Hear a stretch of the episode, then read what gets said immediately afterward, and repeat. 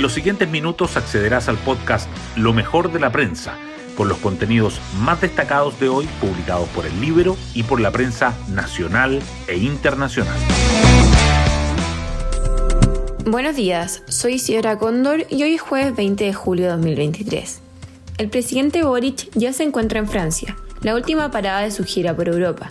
En el lugar tendrá una serie de actividades por los 50 años del golpe como ha sido el tono de su viaje. En Chile, en tanto, el proceso constitucional entra en tierra derecha con las enmiendas presentadas por las distintas bancadas que componen el Consejo Constitucional, donde deberán ser discutidas y votadas. Pero el Partido Comunista, a través de su consejero Fernando Viveros, ya se encargó de mandar un mensaje. Ante la opción de bajarse del proceso, señala que siempre existe esa posibilidad. Hoy destacamos de la prensa. Senado acuerda por mayoría recurrir al Tribunal Constitucional para impugnar comisión contra la desinformación. En una tensa reunión, los senadores aprobaron con 18 votos a favor, 11 en contra y 3 abstenciones el proyecto de acuerdo impulsado por Chile Vamos, republicanos y demócratas, que acusa que el decreto con que el gobierno creó la instancia es inconstitucional por incidir en una materia de ley que debe ser discutida en el Congreso. La resolución otorgó un mandato al presidente de la Cámara Alta, Juan Antonio Coloma, para presentar un requerimiento al Tribunal Constitucional.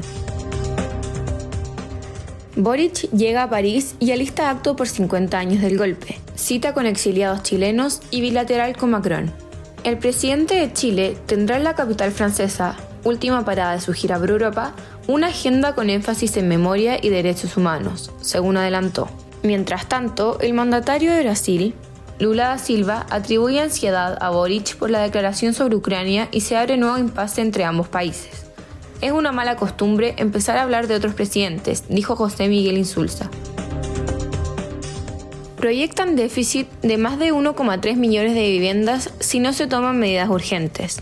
El encuentro 3 por I congregó ayer más de 200 autoridades, académicos y representantes de la sociedad civil para abordar la crisis habitacional y las mejoras que requiere el espacio urbano en Chile. La Fundación Déficit Cero advirtió que la cantidad de viviendas requeridas, actualmente 650.000 según el Ministerio de Vivienda, podría duplicarse en 7 años. Distintos actores impulsan avanzar hacia un plan de vivienda nacional casi 600 empresas quebraron durante el primer semestre de 2023. Las liquidaciones de compañías subieron un 12% durante la primera mitad del año, mientras que las renegociaciones de deudas solicitadas por personas se triplicaron con un alza de 271% según los datos de la Superintendencia de Insolvencia y Reemprendimiento. Ayer se conoció que otra constructora, UPC, pidió su reorganización porque acumula deudas por casi 10 millones. Hoy en la portada del Libero. Mesa de la Cámara. Las razones que inclinarían la balanza en favor de la DC y no del PC. Con la reforma de pensiones de fondo, en sectores del oficialismo ha tomado fuerza la idea de que un acuerdo para que la DC presida la Cámara permite consolidar la mayoría alcanzada para rechazar la acusación constitucional contra el ministro Ávila. El PC, sin embargo, no ha querido dar su brazo a torcer dado lo icónico que sería ocupar por primera vez la presidencia de la testera en el marco de la conmemoración de los 50 años del 11 de septiembre. Consejo Constitucional en tensión. Oficialismo arremete por bombardeo de enmiendas republicanas. La izquierda acusa perdonazo a Punta Peuco por indicación para que mayores de 75 años cumplan condenas en sus casas.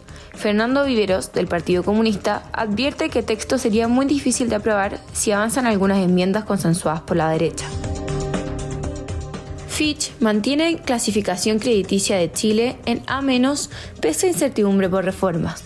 La clasificadora de riesgo, que también puso perspectiva estable a la nota del país, cree que el proyecto constitucional no perjudicará el modelo económico de Chile ni la sustentabilidad de las finanzas públicas. CPC insiste en necesidad de mejoras a la ley de delitos económicos.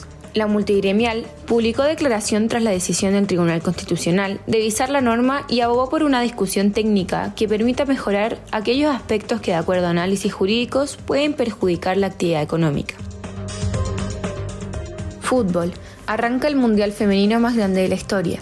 Esta madrugada se inició la novena Copa del Mundo en Australia y Nueva Zelanda el torneo de fútbol femenino, que contará por primera vez con 32 equipos y tendrá un incremento en premios, promete batir récords de asistencia y difusión. Y así llegamos al final de este podcast, donde presentamos lo mejor de la prensa. Me despido y espero que tengan una muy buena semana.